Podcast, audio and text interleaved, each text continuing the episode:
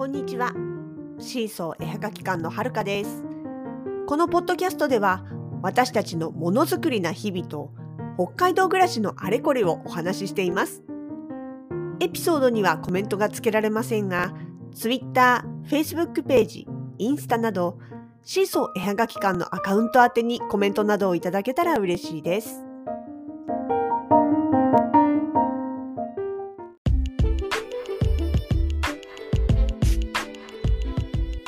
2021年12月の28日もう残り少なくなってきましたね今年。というわけでもないですけれども突然ですが、えー元日2022年1月1日の夜に、えーインスタライブやることになりました。と言っても、えー私はあくまでゲストという形で、え他の方が主催するインスタライブに、えまあ、あのコラボ配信させてもらうという形になります。誰のインスタライブに招待してもらえることになったかと言いますと、えー消しゴムハンコ作家のフミチェンコさんです。フミチェンコさんはね、多分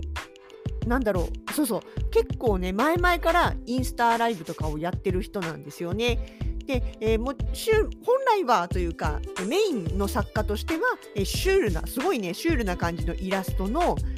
オリジナルのね、イラストの消しゴムハンコを作ってる方なんです。な絵がね、結構特徴的というか、ものすごいオリジナリティのある、癖の、なんていうかな、癖になる絵っていうのかな。あの、純粋な可愛いっていうよりかは、うーん、時々、なんて言うんだろう。ちょっと怖い。なやっぱだからシュールっていう言葉が一番似合うんだろうね。そう、シュールな感じのオリジナルキャラクターたち。みんなちゃんと名前がついてるんです。いろんなね、あのね、キノコの木下さんとかね。そういうオリジナルのキャラクターたちがメインになった、えー消しゴムはんこで大きいものからちっちゃいものまですごいいっぱいいろいろ作ってます。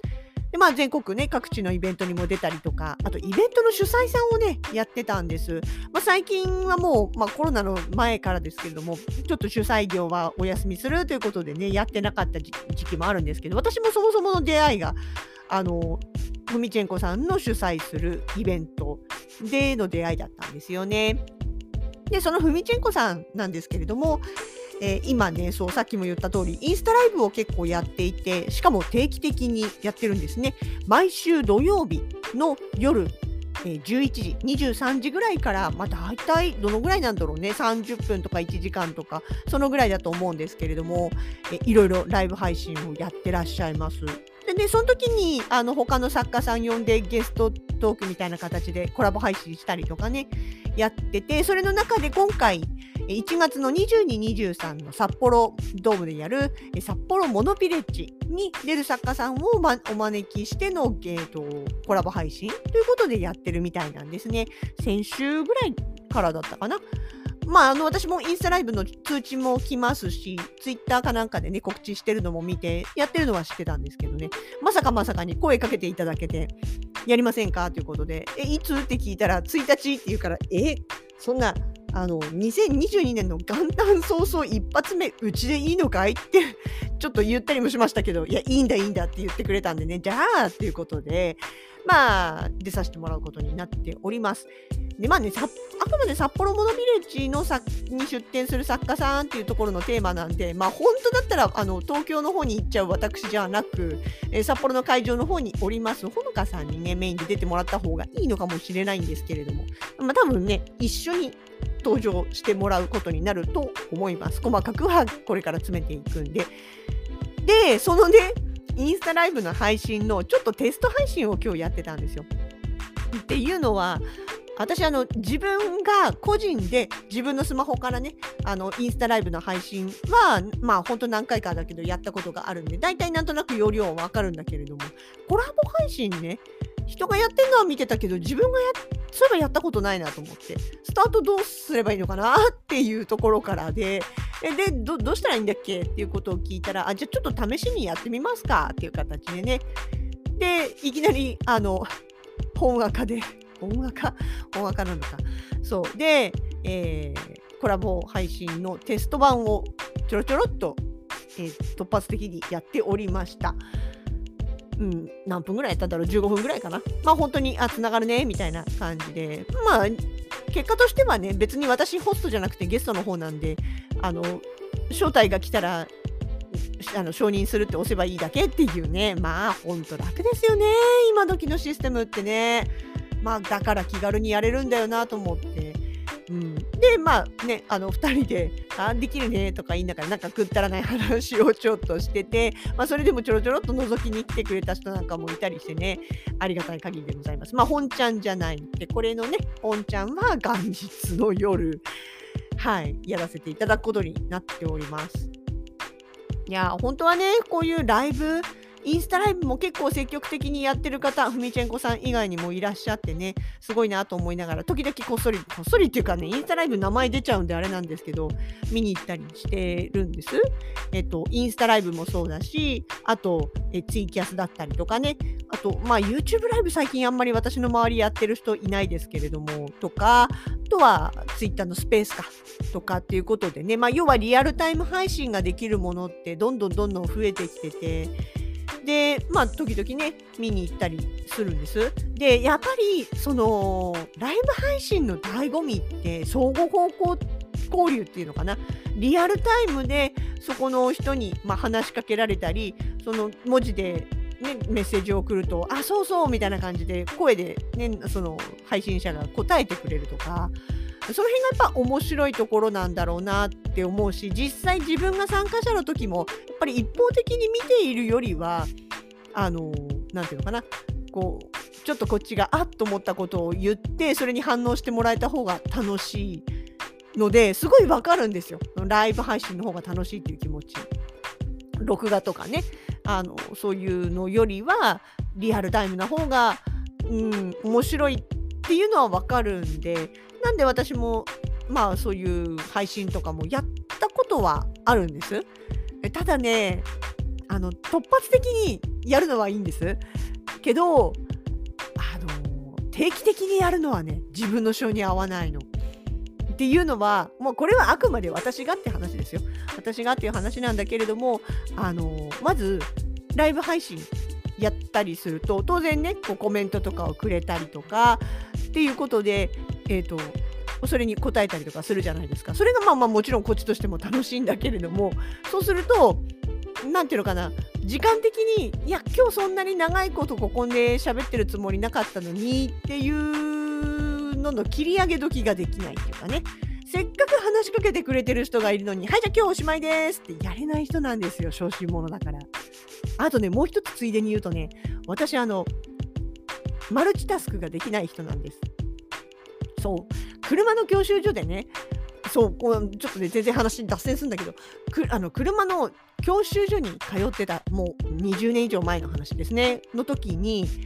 その教習受けてる時にちょうどね同じ時期に友達が同じ教習所で教習を受けてたんですね。で段階的にも1段階2段階も同じぐらいのペースで進んでいてでまああったりするとねあそこあの教官とこんな話したとかこんなんだったみたいなこうね喋るんです。でそうすると友達は教官にいろいろ話しかけられたりとか教官とおしゃべりしたりしてるんですよ。しかもそれがその教習内容と直で関係ないような、まあ、あの学生だったんでね大学のことだったりとかバイトのことだったりとかっていうことをその教官と話したっていうんですよね。普通に話しててこういうこと言ってたよみたいなことを言って。だけど私は教官に一度も話しかけられたことがなかったんです。あの必要事項以外。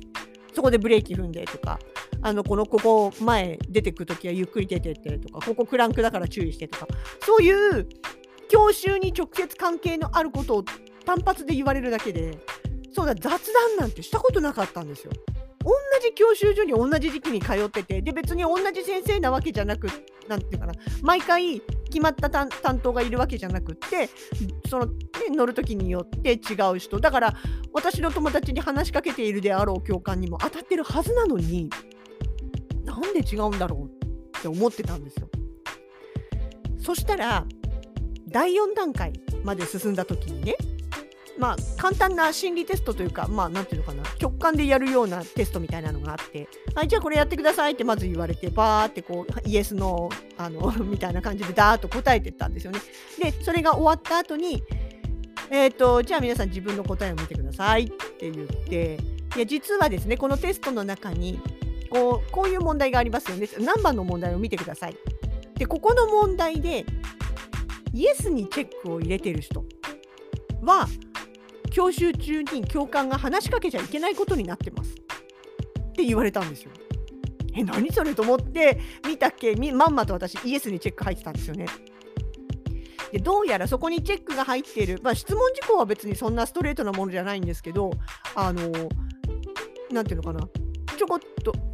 そこにチェックが入ってる人の場合はなんかなんだっけ？えっと同時に2つのことができないタイプらしいんですよ。まさにそれ。だ要は教習中にね関係ない雑談とか話しかけとかをしちゃったりするとあの運転に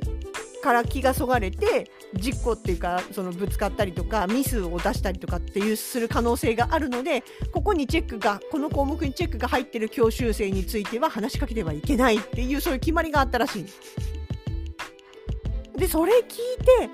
ああそっかと思ったの。だから私話しかけてもらえないんだ。であと例えばそのテレビを見ながら宿題するとか音楽聴きながら何かを考えるとかっていうのが全くできない人なんですよ。今だいぶ、まあ、条件揃えばできるんですけど本当にね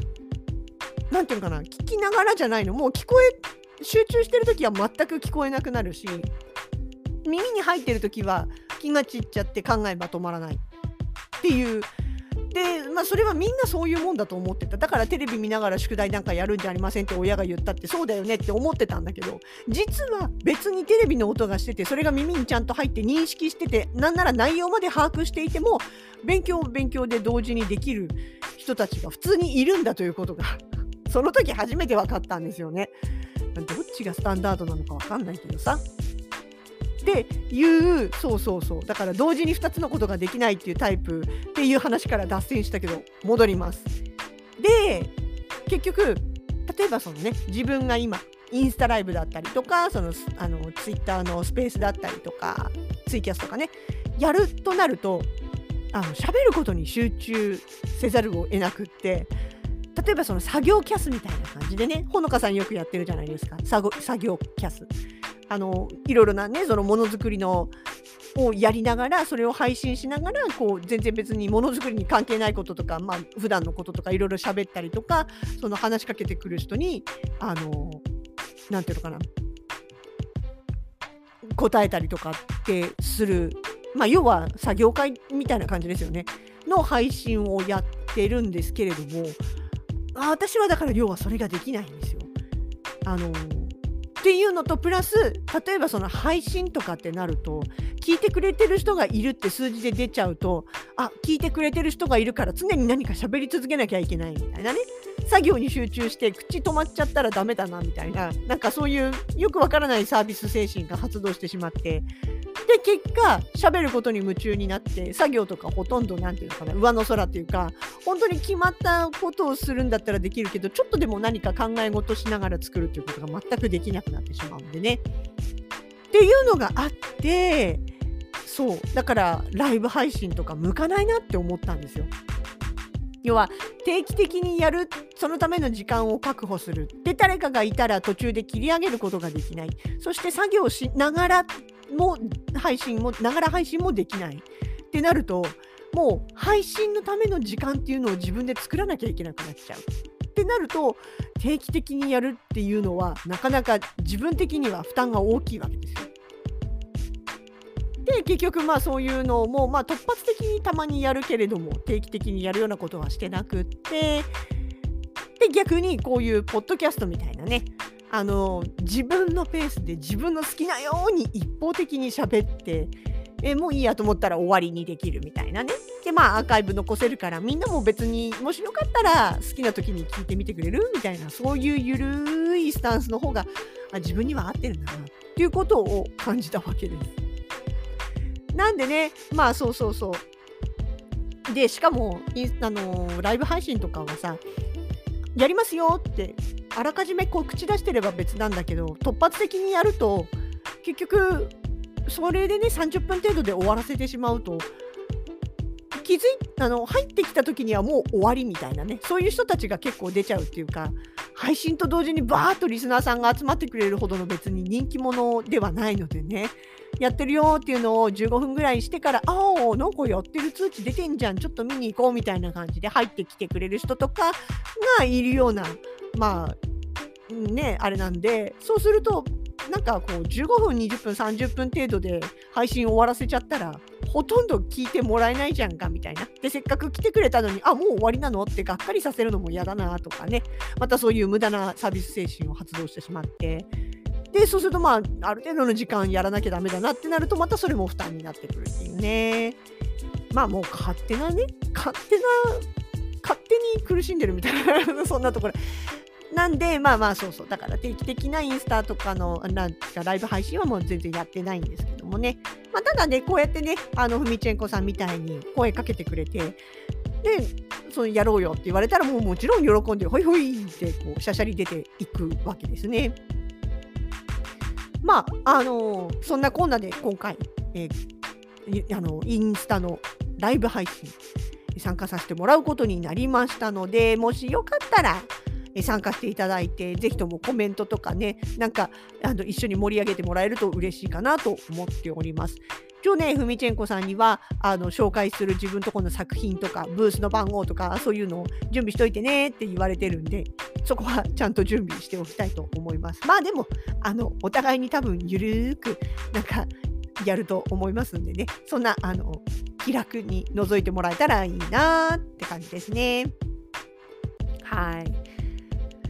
そう。っていうわけで、えーまあ、ポッドキャストもまだまだ緩く続けていきますので、今年もあとわずか、そして来年も引き続きよろしくお願いいたします。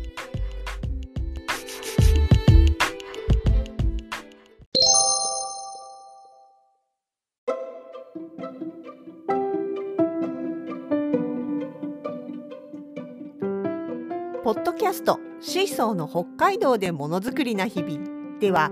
皆様からのご感想などもお待ちしております。ツイッター、フェイスブックページ、インスタなど各 SNS のコメントやダイレクトメッセージからいろいろなメッセージをお送りください。皆様からのリアクションがとてもとても励みになります。どうぞよろしくお願いいたします。